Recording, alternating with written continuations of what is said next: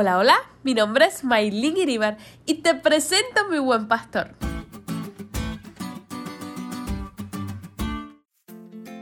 De pequeña mi mamá acostumbraba a enseñarme los salmos y a los dos años ya me sabía varios. Según mi mamá, porque si le soy sincera, yo no recuerdo nada de esa época. Ustedes saben lo normal.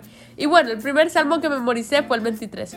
Jehová es mi pastor y nada me faltará. En lugares de delicados pastos me hará descansar. Junto a agua de reposo me pastoreará, confortará mi alma. Me guiará por senda de justicia por amor a su nombre. Aunque ande en valle de sombra y de muerte, no temeré mal alguno porque tú estarás conmigo. Y probablemente tú estés continuando el salmo. La cuestión es que desde aquel momento hasta hoy, desde aquella pequeña niña intentando memorizar un salmo a los dos años hasta la joven de 19 años, Conocer al buen pastor, al Dios de amor que da todo por nosotros, que dio su vida por nosotros. Conocer a aquel que es mi todo, que es mi plenitud, porque si lo tengo a Él no me falta nada. Ha marcado mi vida para siempre. En la lección de hoy cuenta que se pidió a algunos niños que hicieran un dibujo de Dios, sin excepción. Cada uno hizo un dibujo con un corazón en algún lugar. Cuando se les preguntó por qué, declararon unánimemente que Dios es amor. Así de sencillo. Es fácil tener una buena opinión de Dios y de sus propósitos cuando todo va bien, pero a medida que envejecemos y la vida se vuelve más difícil y complicada, nuestra visión de Dios a menudo cambia. Pero Dios no cambia, por supuesto, pero nosotros sí. Como el pastoreo era la forma de vida de la gente en la época del Antiguo Testamento, el Salmo 23 usa la imagen de un pastor para describir la forma en que Dios nos cuida y atiende.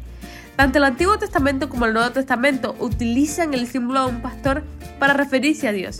Es una imagen maravillosa y además inmutable. Así que te presento al buen pastor, aquel que da la vida por sus ovejas, aquel que deja las 99 en el redil y va en busca de aquella que se fue, aquel que no se ha rendido contigo, que te ama más que nadie en el mundo. A él le importas, tú eres su pequeño, tú eres su ovejita y hará todo por verte feliz. No sé cuál será tu situación ahora mismo. Si te sientes que estás en la mejor temporada de tu vida o sientes que estás en medio del fuego, pasando por el valle de sombra y de muerte. Quiero recordarte que el buen pastor está ahí. Él no ha cambiado. Dios te ama. Te ama tanto. Te ama muchísimo más de lo que tú puedes imaginar. Él se entregó a sí mismo para que tú tuvieses vida. Y tú le importas. Decide hoy confiar en Jesús, descansar en los brazos del buen pastor y prepararte para que un día, cuando Él venga a buscarnos, ir a la mansión celestial, donde no habrá más llanto, ni clamor, ni dolor, y allí morar por largos días. ¿Te diste cuenta de lo cool que estuvo la lección hoy?